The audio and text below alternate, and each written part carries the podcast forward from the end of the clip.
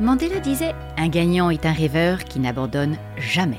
Bonjour et bienvenue, chers auditeurs, dans mon 16e épisode Confidence de dirigeants, consacré à la découverte d'une superbe maison de joaillerie et haute joaillerie, la maison Vévert. Véritable pépite et emblème de la période Art Nouveau. Il aura fallu des trésors de volonté et de détermination pour que Camille et Damien Vévert, qui incarnent la septième génération, fassent renaître, tel le phénix de ses cendres, cette prestigieuse maison qui s'était endormie en 1982, avec l'ambition de réinventer une nouvelle ligne, une collection de bijoux et de l'adapter aux enjeux environnementaux et sociétaux du XXIe siècle. C'est l'histoire d'une maison bicentenaire installée rue de la Paix, dont les créations seront saluées et couronnées par l'obtention de nombreux grands prix lors des expositions universelles ou internationales, où ces collections s'arrachent auprès d'une clientèle prestigieuse qui nous fait remonter le temps, tel le tsar Alexandre III et la cour impériale de Russie, le chat de Perse, l'impératrice Eugénie, le président Sadi Carnot, ces reines du demi-monde dont la belle Otero et de grands industriels américains. Un savoir-faire inimitable avec un mot d'ordre, l'innovation, pour créer des œuvres d'art qui rendent hommage à la femme, à la flore et à la faune que Camille saura vous faire découvrir avec plaisir. Bonjour Camille, soyez la bienvenue. Bonjour Viannette, merci beaucoup de m'accueillir. Avec grand plaisir. Une énergie débordante, une sensibilité à fleur de peau, alliée à une force de caractère au service de l'élégance, Camille est aussi une femme engagée dans une entreprise à mission qui a su convaincre, dépasser les nombreux obstacles sur sa route et s'entourer pour réinventer cette maison. Je vous propose d'entrer dans l'univers de la maison Vévert, située au 9 rue de la Paix, dans un fabuleux décor art nouveau. Nous remonterons le temps puis le conjuguerons présent pour découvrir tout un savoir-faire français, la défense d'une histoire, d'un patrimoine exceptionnel revisité. Alors, suivez-nous.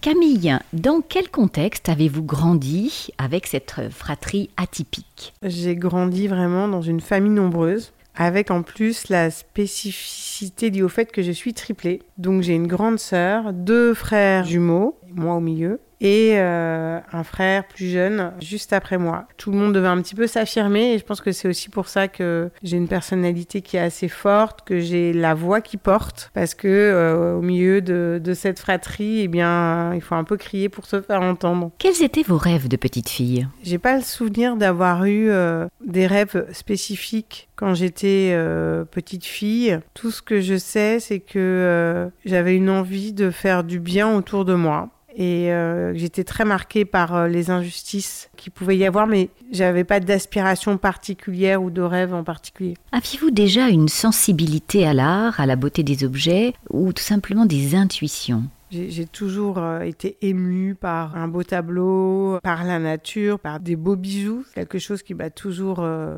touchée. J'ai pas fait d'études en particulier en fait dans ces domaines euh, artistiques, mais j'ai une sensibilité particulière pour l'art et puis aussi pour, pour la nature, pour les choses simples, mais qui, qui vont vous émouvoir. Ça, ça, résonne en vous. Oui, oui, tout à fait. Sur quelles valeurs vous êtes-vous construite hein? Quel héritage? Et, et, puis la complexité d'une histoire familiale très riche aussi J'ai des valeurs familiales qui sont très fortes, des valeurs d'indépendance, de justice, de solidarité, avec aussi cette envie de créer quelque chose mais pas créer juste pour créer, c'est-à-dire euh, il faut que ça serve à quelque chose, faut que ça mette euh, en valeur euh, soit du beau, soit le travail de quelqu'un, soit un sujet qui est important, euh, voilà. Euh, et j'ai toujours grandi en fait avec ces valeurs et avec ces idées-là en tête. Ouais. Si je reviens un petit peu dans le temps, euh, c'est votre père ou votre grand-père hein, qui avait poursuivi l'aventure à l'époque de la maison Vévert Elle a été créée en 1821 par mon arrière-arrière-arrière-grand-père. Je suis la septième génération et la dernière personne qui l'a dirigée, les deux dernières, sont mon grand-père et mon grand-oncle en fait. La maison a toujours été dirigée par des binômes et donc la génération qui n'a plus dirigé la maison euh, Vévert est la génération de mon père. Et il me semble que votre père avait été marqué par, euh, je dirais, cette histoire et euh, la fin temporaire de cette maison et le souvenir de ce, de ce grand-père qu'il apportait. Mon, père, en fait, euh, ne gardait pas des très bons souvenirs de la maison de joaillerie Vévert, qui pour lui était plutôt euh, synonyme de, tension à la maison, de difficultés euh, également financières. que le, sujet de la transmission dans les entreprises familiales, c'est quand même un, sujet qui est important parce que le désir et la passion n'est pas forcément génétique et pas forcément familial. Et donc mon grand-père, quand on lui a dit, bah voilà, tu diriges en fait l'entreprise familiale, il n'avait pas forcément son mot à dire. Et ça, ça a été douloureux pour mon grand-père qui, lui, voulait être pilote de ligne. Donc, en fait, mon père, il a assisté à son propre père qui, finalement, n'était euh, pas du tout épanoui d'un point de vue professionnel, d'un point de vue personnel. Et donc, ça a eu des conséquences sur le, développement de la maison de joaillerie avec des difficultés financières, etc. Ce qui fait que la maison a déposé le bilan en 1982. Papa n'était pas des souvenirs très gais. Quand, quand on a voulu relancer la maison Vévert avec mon frère, euh, il nous a regardé d'un œil un peu euh, circonspect. Je pense que c'était des souvenirs qui étaient douloureux également euh, pour lui. À chaque fois, je suis un peu émue quand je dis ça, mais ma plus grande fierté, c'est de lui avoir fait changer en fait son regard là-dessus. Mon père, il a 75 ans. Euh, j'espère qu'il va vivre encore très longtemps, mais en tout cas, je me dis, ben, il partira avec un souvenir positif de Vévert. Et, c'est limite ça ce qui est le plus important pour moi. C'est comme une sorte de réparation. Oui, tout à fait. C'est très intéressant dans la transmission aussi de, l'entreprise. Alors, si on, revient à votre parcours professionnel, vous démarrez finalement dans, dans quel domaine? Je fais une école de commerce. Je commence en finance, en fusion-acquisition. Je travaille en banque d'affaires. Je vais également en entreprise où je, où je dirige des fusions-acquisitions. Ce qui m'intéresse en fait dans le métier des fusions-acquisitions, c'est le côté opérationnel, c'est-à-dire euh, comment créer des synergies lorsque on va intégrer en fait euh, une entreprise au sein d'un groupe. Donc en fait, les aspects financiers sont pas vraiment les sujets qui m'intéressent. C'est plutôt les synergies opérationnelles, commerciales, de production, une culture d'entreprise qui peut être différente euh, de la culture euh, d'entreprise euh, de, la société qui va être acquise, etc. Assez rapidement, moi, je me suis rendu compte que c'était plutôt les sujets opérationnels, les sujets humains, versus uniquement l'aspect l'aspect financier. Qu'est-ce qui a fait naître le désir de, changer en fait d'orientation et de redémarrer l'aventure de la maison Vévert. Parce qu'il en a fallu du courage, de l'audace et une sacrée prise de risque pour monter ce projet et, cette nouvelle entreprise. Alors cette idée, ça fait depuis très longtemps que je l'ai en tête, depuis exactement l'âge de mes 16 ans, lorsque j'ai reçu un bijou Vévert de, ma grand-mère, mais elle a mis beaucoup de temps à mûrir. Et j'ai eu un déclic lorsque j'ai dirigé euh, une société dans le domaine de la recherche clinique, où je me suis dit, bah, en fait, euh, Camille, si tu es parvenu à développer cette entreprise, à faire valoir également ta valeur ajoutée, ton recul, ta vision stratégique avec des gens qui sont extrêmement scientifiques, extrêmement techniques, arriver à te faire respecter, tu peux arriver à relancer euh, la maison Vévert. La clé, c'est bien savoir s'entourer en fait. Est-ce que vous auriez la gentillesse de nous ouvrir son univers, son histoire, évidemment ses clients prestigieux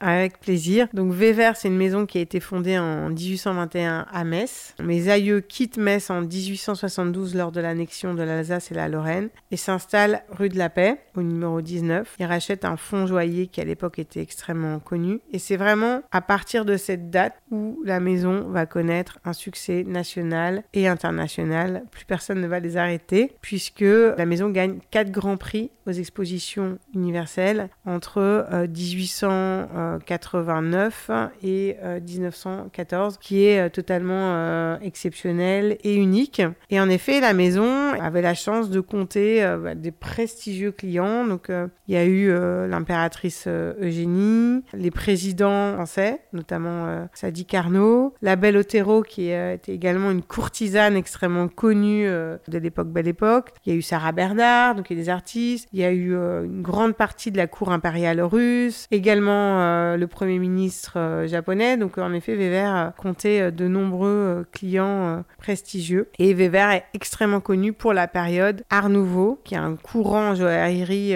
qui a balayé, on va dire, les anciens codes, c'est-à-dire c'est l'apparition de nouveaux matériaux au profit d'un bijou plus esthétique des matériaux qu'on n'utilisait pas avant en joaillerie, comme la corne, comme les mailles, comme le verre. Donc Weber, c'est particulièrement illustré dans ce domaine-là. Il a fallu beaucoup de courage, d'audace, de la prise de risque. Comment passe-t-on euh, du statut de salarié à celle d'un entrepreneur engagé? Moi, j'ai l'impression que ça, s'est fait super naturellement parce qu'en fait, je pense que j'avais déjà cet esprit-là. Dans mon job, notamment de directrice générale, tout de suite, ça s'est extrêmement bien passé. Tout de suite, euh, j'étais euh, extrêmement à l'aise, même s'il y avait des sujets que je découvrais. C'est parce que j'ai cet esprit entrepreneurial. Il faut mettre les mains dans dans le conduit, euh, je suis déterminée, je suis optimiste, je suis résiliente. S'il y a un problème, ben, tant mieux, on va le résoudre, demain on l'aura plus. J'ai vraiment cet état d'esprit. Euh, bon, ça m'arrive bien sûr d'avoir des coups de mou, mais la chance que j'ai, c'est que mes coups de mou, ils sont super rapides.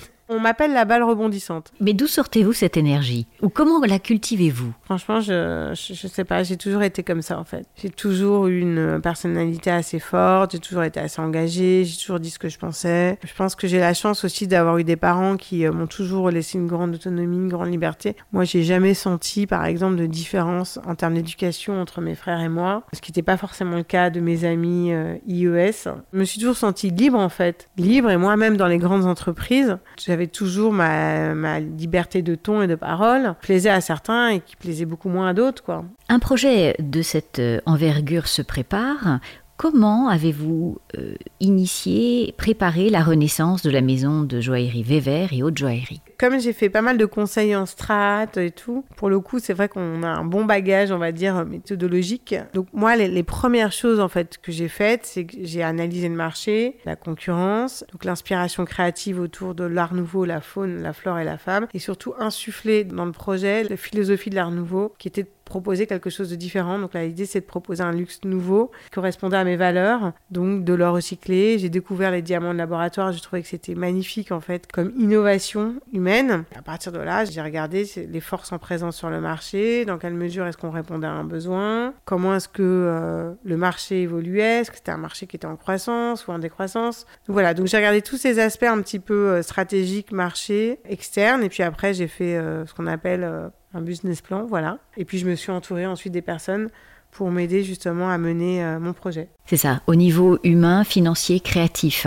Exactement. Notamment pour toute la partie créative, euh, c'est Sandrine Delage, qui est la directrice créative de Wever, qui est une grande directrice créative, puisqu'elle fut directrice créative d'Ariane Winston et de, et de Wever. Et son grand talent, c'est arriver en fait à euh, s'immerger dans l'ADN euh, historique des maisons et de les retranscrire au XXIe siècle. Donc elle a retranscrit en effet tout l'univers fantastique de Wever et cet univers aussi extrêmement végétal, donc version 21e siècle. Et puis on a les plus grands ateliers également de la place Vendôme qui travaillent pour nous, des ateliers de joaillerie, des ateliers de haute joaillerie et, et puis pour toute la partie également communication, euh, marketing, je me suis aussi entourée d'experts. Comment et pourquoi avez-vous décidé de devenir une entreprise à mission? Quand j'ai voulu relancer Vévert avec mon frère euh, Damien, je voulais vraiment que la, la maison corresponde à mes valeurs et à mes convictions. Je voulais aussi garantir une transparence vis-à-vis du client, parce que c'est vrai qu'aujourd'hui on parle beaucoup d'éco-responsabilité, les gens sont un petit peu perdus. Et je voulais avoir une sorte de garde-fou parce que je savais qu'il fallait lever des fonds, donc qui fait que bah voilà, on a un statut et j'ai découvert le statut d'entreprise à mission et j'ai trouvé que c'était formidable puisque ça correspondait en tout point à notre business model. Donc le statut d'entreprise à mission, c'est quoi? Eh bien, c'est toutes les entreprises à but lucratif, mais qui intègrent dans, dans leur business model, dans toute leur chaîne de valeur, leurs enjeux environnementaux et sociétaux. Et qui correspondent aussi à vos propres valeurs au niveau de Vévert. Exactement. Donc nous, nos valeurs, c'est bien sûr euh, tout ce qui est valorisation du savoir-faire français du patrimoine français. Donc tout est fabriqué en France, aussi bien euh, nos bijoux euh, que nos écrins. On valorise vraiment l'artisanat français, qu'on travaille notamment avec Sandrine Tessier, qui est meilleure ouvrière de France pour les mailles et plus grands ateliers euh, qui sont à côté de la place Vendôme. On a également donc ces valeurs environnementales, c'est-à-dire essayer de protéger au maximum la planète, raison pour laquelle on travaille que avec de l'or recyclé, qu'avec du papier recyclé recyclable, des chutes de satin euh, de maisons de haute couture et on utilise également les diamants qui sont créés en laboratoire, qui sont une alternative en fait aux diamants de mine. Et un diamant de laboratoire, eh bien, c'est exactement la même chose qu'un diamant de mine, c'est-à-dire que c'est de la cristallisation de carbone. Aujourd'hui, l'homme est capable de recréer ce qu'a fait la nature il y a des milliards d'années. Et j'ai trouvé ça euh, magnifique comme innovation. Je trouvais que c'était très audacieux. Un clin d'œil également avec l'ADN euh, de Wever qui est toujours été porté vraiment vers l'innovation et puis euh, qui satisfait aux critères d'exigence et d'excellence puisque on n'utilise que les plus beaux diamants D E F et en même temps on protège la planète donc moi je trouvais ça euh, magnifique et, et, qui répondait totalement à nos valeurs Et un sens euh, important de la responsabilité. exactement Quel conseil donneriez-vous aujourd'hui à tous ceux qui désirent se lancer dans l'entrepreneuriat? Alors moi je leur dirais deux choses Déjà, croyez en vos rêves, ça n'arrive pas qu'aux autres. Soyez déterminés, soyez résilients, entourez-vous bien. Ça, c'est quelque chose qui est très important. Et avant de se lancer, je leur conseillerais quand même de faire cette petite étude de marché et de se poser les bonnes questions, à savoir est-ce que ce qu'ils proposent euh, répond à un besoin ou pas? Dans quelle mesure est-ce que les clients vont acheter mon produit ou mon service? Il faut quand même vraiment se poser la question du client, du persona et, du chiffre d'affaires et ensuite ben, foncer. Quoi. Quelle est votre devise, Camille? J'en ai une de Lincoln qui est euh, Il ne suffit pas de prédire l'avenir, mais de le créer. Ça me ressemble pas mal en fait. J'en ai une, je crois que c'est de Luther King, qui dit Je suis ni optimiste ni pessimiste, je suis déterminé. Et ça, ça peut arriver quand même dans les gros moments de mou, où euh, ben, on peut quand même euh, de temps en temps euh, voilà, être déstabilisé. et puis notre optimisme peut prendre un petit coup. Mais comme je suis tellement déterminée en fait, je lâche rien. Puis après, il y a l'optimisme qui revient. Voilà. Camille, je vous remercie pour ce partage et la découverte de l'histoire de votre belle maison. Je vous souhaite beaucoup de succès ainsi qu'à Damien dans cette aventure entrepreneuriale. C'est une invitation à partir en voyage dans le temps avec un peu de légèreté au travers de ces bijoux revisités. Je vous recommande d'aller découvrir l'univers et l'atmosphère unique de cette maison. Vous y serez particulièrement bien accueillis dans un cadre magnifique. Un vrai bonheur pour les yeux, une joie de s'offrir ces bijoux véritables pièces de collection très abordables et aussi une façon engagée de contribuer au rayonnement d'un savoir-faire français. Je vous retrouve, chers auditeurs, très bientôt pour un nouvel épisode.